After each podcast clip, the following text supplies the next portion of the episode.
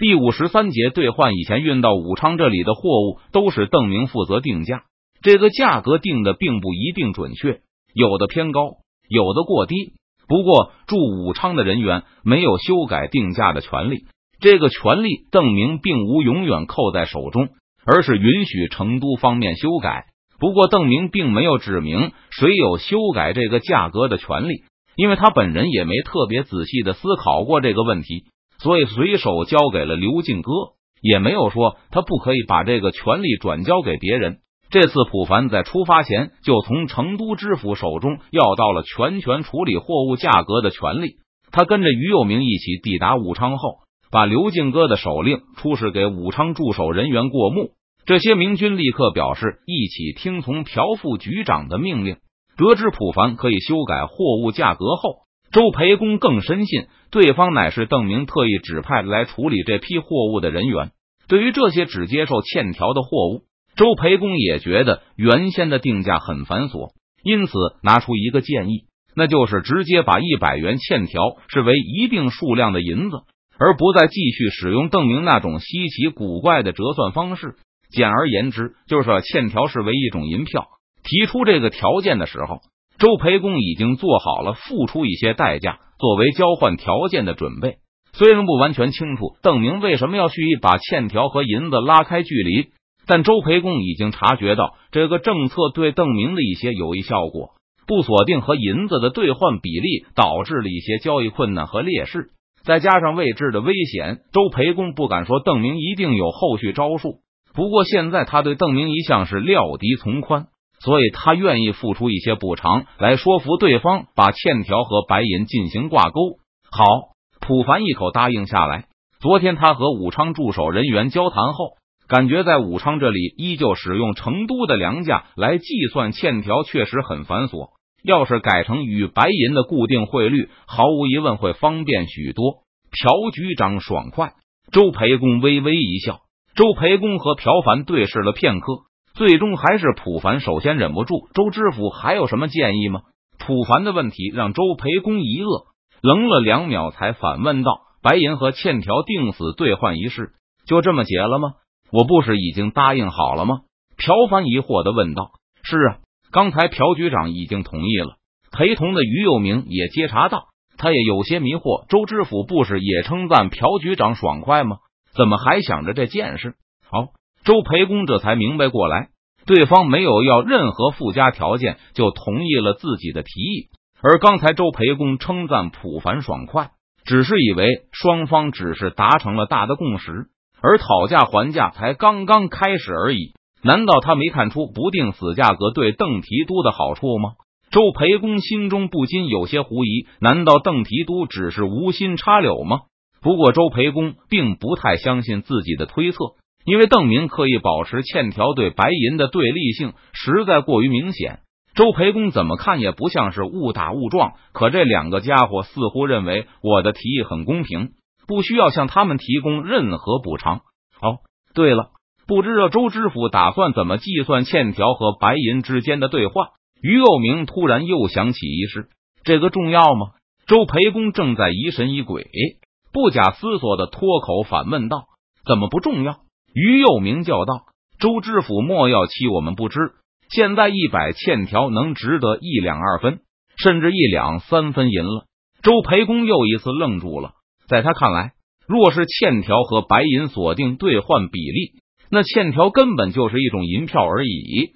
说是以欠条为中介交易，其实完全可是等同于以白银为中介进行交易，达到锁定汇率后这个目的。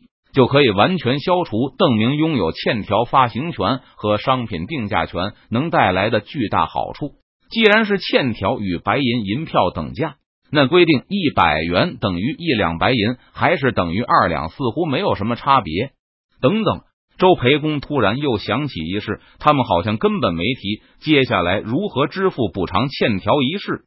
而我一直以为锁死兑换的第一条就是改变补偿方式，这是理所当然的。我也会立刻同意的。当他们却连这个都没有提，二位是邓提督派来的，对吧？周培公再次确认一下对方的身份，他确认的很认真。你们有权确定欠条和白银如何兑换，也有权给货物定价，对吧？当然了，朴凡和于有明异口同声的答道：“他们要是没有这个权利，那坐在这里谈什么呢？能否把信物给我看一看？如果是地方官，当然会有任命书；如果是天使，也会携带圣旨。周培公之前想看邓明给他们的信物，只要对方能够让邓明在武昌仓库的留守人员放货就行。但现在他突然感觉有必要进一步确认对方的身份了。和于有明商议了两句后。朴凡把邓明给刘敬哥的手令，以及刘敬哥给武昌这边明军的手令都取了出来。尽管周培公的话让他感到受到了怀疑和被冒犯感，但还是出示了这些证明文书。周培公微笑着，双手接过普凡的文件，然后立刻低头仔细看起来。邓明的手令并不长，但却明确的提到把交易和定价权交给刘进哥。周培公还注意到邓明在手令上提了一句。称这批货必须坚持用欠条交易。邓提督果然是早有预谋，早就处心积虑要骗我咬钩，还说什么这是为了表示他的诚意。和邓提督打交道时，那是一个不小心就要着道啊！看到这里，周培公心中暗恨，不过脸上仍保持着笑容不变。接着，腹中又是一声冷笑：“可你的手下居然同意欠条和白银定额兑换，这就算还用欠条交易？”又与白银合意，接着是刘进哥的手令，这里面就简单多了。要武昌这边的明军一切听从普凡吩咐，他就是刘进哥的全权代表。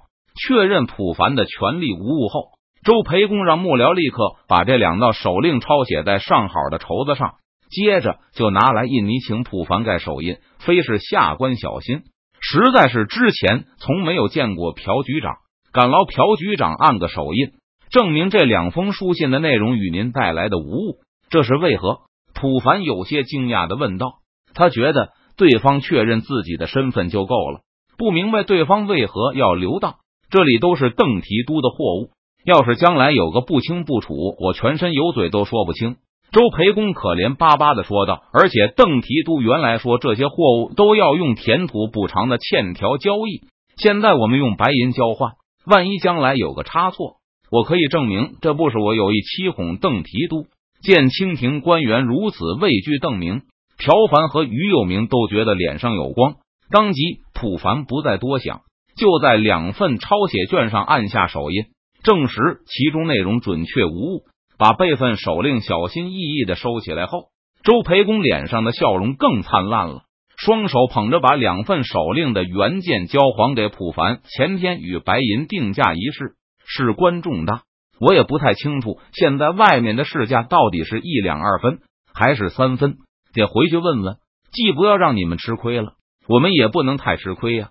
周知府说的有理，朴凡和于有明一想，确实是这个道理，没有任何反对意见。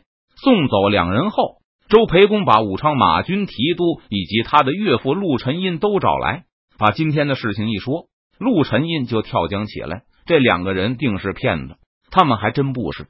周培公把抄来的两份手令给陆沉音看，并告诉他道：“刚才本官暂停的谈判的理由，陆翁肯定猜不到，是说拿不准主意，把一百元定为一两二，还是一两三？”嘿嘿，陆晨英轻手轻脚展开两份手令，一边看一边笑。邓提督派了两个草包来啊！当陆晨英看到邓明哪句货物必须用欠条交易后。略一沉吟，就指着哪句说道：“知府大人可曾看到这条？”看到了。周培公咬牙切齿的说道：“都是邓提督的诡计，我被他坑了。要不是这份手令，还真没法说清楚。你们一直认为是我把事情搞砸的，这是不重要吗？”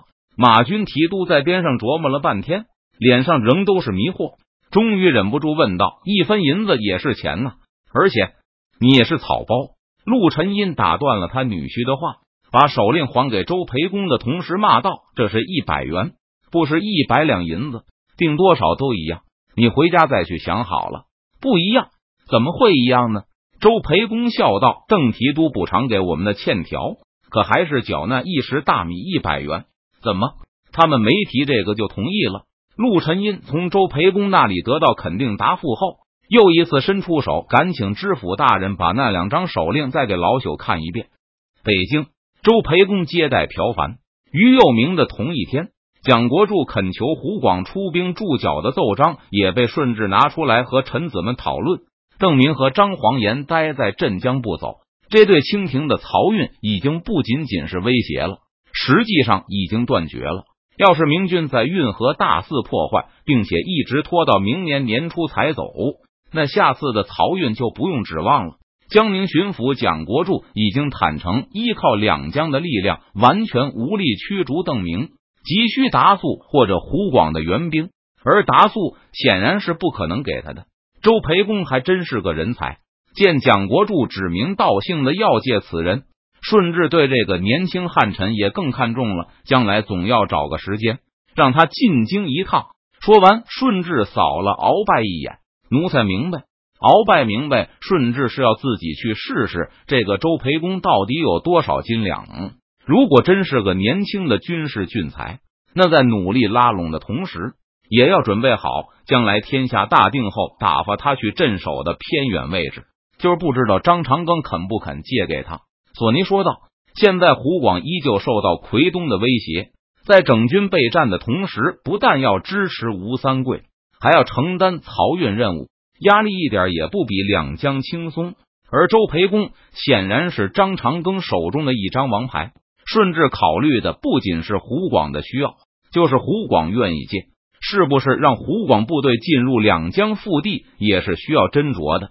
去年两江大批府县遭遇兵灾，导致朝廷下令免税。今年浙江不少府县又因为马逢之作乱而不得不免税。好不容易轰走了马逢之，这邓明又来了，搞不好明年两江的税赋又要减免一大批了。这湖广的援兵若是进入两江，所过之处恐怕又是哀鸿遍野。顺治很清楚。过贼兵的府县有可能需要免税，但过官兵的府县是肯定需要免税。尤其是外省斜角的官兵，过境后免一年赋税都未必够。击退明军固然重要，但顺治也要考虑成本问题。如果可能的话，最好是依靠本省力量击退，连同在两江总督衙门治下的江西兵都不太可靠。这点不但顺治清楚，蒋国柱肯定也明白。无论是湖广的援兵，还是河南、山东的援兵，这些斜角的官兵走的时候，一定会带走他们遇到的每一个两江妇女，拿走他们见到的每一枚两江钱币。如果不到万不得已的时候，蒋国柱不会提这种建议，顺治也绝对不会同意。反正还有时间，顺治很想把这事先拖一拖，等达速歼灭了郑成功后。集结在福建的清军就可开始向舟山进发，这很可能迫使张黄岩回师救援。到时候，两江总督衙门或许就能依靠自己的力量驱逐邓明了。君臣迟疑不决的时候，又有一份来自福建的奏报送到。顺治展开达速的奏章，看起来，良久后一声叹息，把奏章扔给索尼的同时说道：“下旨给武昌，让他即刻给江南派出援兵。”今年湖广剩下的赋税，还有明年的赋税，都不用递解入京，以供楚师所用。现在的问题已经不是考虑两江赋税的时候了，就是饿湘元军把两江掠成白地，也比这上面的人力和财力为明军所用强。转天，周培公和于右明展开第二轮谈判。在开始前，他介绍了一下身边的陆晨音是与四川明军走私的商行的大股东，得到股东们的一致授权来讨论交易问题。正如两位所言，一百元的欠条现在已经值一两三钱银子，而且还有继续上涨的势头。陆晨音狡猾的试探道：“那我们就把它定死为一两四钱，如何？”普凡一听就有答应。昨天他和于有明商量。觉得无论是一两二钱就可以接受了，但于右明这个浙江人显然比老实的普凡反应快，他抢在普凡同意前说道：“不行，这还说不定好会涨的。其实一两四钱就不少了。”于右明和朴凡一样，有些喜出望外。确实，陆晨音点点头，一次试探就让他摸清了对方的底细。既然如此，那就定一百元兑换二两好了。于右明和普凡都吃惊的说不出话来，他们都没有想到对方居然如此慷慨。昨天于右明就和普凡计算过，在这里用一百元购买的货物，回到成都大概能卖二百元以上。如果是对方这么定兑换比例的话，那他们岂不是一百元购买的货物就能卖四百元以上了？这么大的利润让于佑明欣喜不已。你们还觉得少吗？对方满脸喜色，但没有立刻答应。陆晨英满面愁容的说道：“那一百元兑换二两五钱如何？”几个呼吸之间。利润就又疯狂上涨了二成。于佑明和朴凡感到自己好像是在做梦一般，还是不行吗？陆晨音声音都开始哆嗦了，咬了咬牙，那一百元兑换三两如何？于佑明和朴凡彻底惊呆了。见状，陆晨音狠狠一拍大腿，就要拿出新的跳楼架，挡在陆晨音开口前，被周培公重重的一声咳嗽打断了。陆晨音转过头。看到周培公皱着眉冲自己微微摇头，暗示他适可而止。就一百元三两吧，再多老朽就要家破人亡了。陆晨英坚持不再涨价，朴凡和于佑明无力的争辩了一两句后，同意了对方的报价。在签好契约之前，周培公和陆晨音一直紧张的等待着，等着对方提出要修改补偿欠条的拨给数量，但他们一直没有听到这个问题。等这件事告一段落后，陆晨音的笑容变得更加灿烂。还有一事，你们付给我们的都是凭据，而不是真金白银。如果你们不能提供给我们货物，那这些凭条和废纸没有区别，我们会有源源不断的货物运来的。于佑明说道。但你们怎么保证发给我们的凭条会少于你们的货物呢？毕竟你们从我们手中拿走的是真东西，而我们只能等着从你们的仓库中提货。陆晨音质疑道：“如果你们滥发凭据，比如你们只有一百万两的货物，却发给我们三百万两的凭据，那这两个月商行就只能苦等货来。而本来这银子期间是能用来做些别的生意的，这对我们的商行应该不太公平吧？这种情况当然不会发生，因为陆晨因对邓明到底运来多少货心里有数的很。”要是明军仓库里没有货物，或是超发远远大于他们送货能力的凭据，陆晨英的商行根本不会接受。但这个问题确实把于佑明问住了。他和普凡小声商议了一会儿，也拿不出任何解决办法来。要不这样吧，我们可以先接受欠条凭证，就算一时没货也没有关系。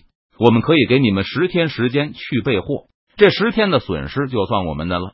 陆晨英宽宏大量的说道：“但若是十天后你们还没有货，那我们要求一些赔偿，就每十天给我们五成的利息吧。”周培公重重的咳嗽了一声，陆晨英面不改色的修改了一下条款，考虑到长江上的风雨，要不多给你们五天备货时间好了，改成半个月一结，每次三成利钱。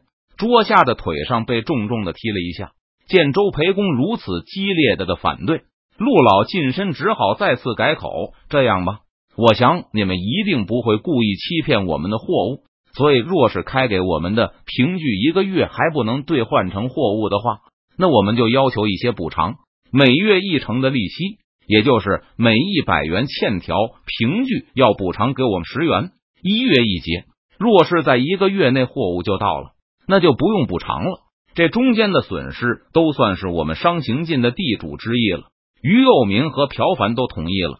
对面慈眉善目的陆晨音，他们是越看越顺眼。他们当然不会故意欺骗武昌的货物，而长江运输也难免没有个耽搁。只要他们一个月内把货物填上，对方就愿意承担中间所有的损失。而如果实在填补不上，对方要求的赔偿也很少，只有一成而已。于佑明和朴凡都觉得自己不会大量赊账购货。这点利息基本不值得一提。这个协议签署完毕后，慈祥的陆晋深指出，他们作为先付货的一方，顾虑依旧不能完全打消，因为四川方面完全可能赊账购买大宗货物，然后果断跑路。这样无论利钱多高，也无法挽回武昌这边的损失。于佑明和普凡表示，他们都不是这种人。陆晋深表示，他相信他们不是。所以打算象征性地收一点抵押，比如四川在武昌商行这边存十万两银子，可以用那些非欠条购买的货物的货款支付，然后每月就可以发行十五万两的欠条凭证。这多出来的五万，完全是陆晋深出于信任和好意而额外提供给他们的。在普凡同意前，周培公把话题岔开了。陆晨因随即修改了条件，改为存十万就能发行二十万两的凭条，整整一倍的信用额度啊！但话题又一次被周培公岔开。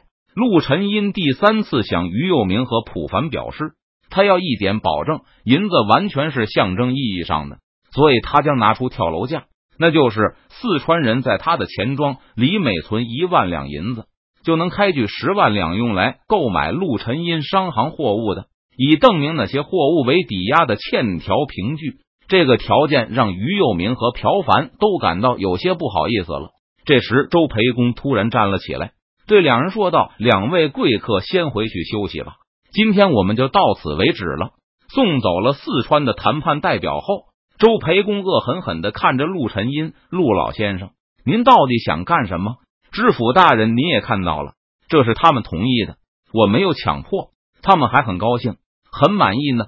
陆晨音一脸无辜的说道：“这不是没有后台的厨，他们是邓提督的人。”周培公叫道：“不错，邓提督棋品很好，但棋品再好的人，有时也会掀棋盘的。适可而止吧，我们没有更多条件了。”说完之后。周培公又是一阵摇头，不能置信的说道：“邓提督聪明一世，糊涂一时，怎么会想起派这么两个酒囊饭袋来武昌呢？”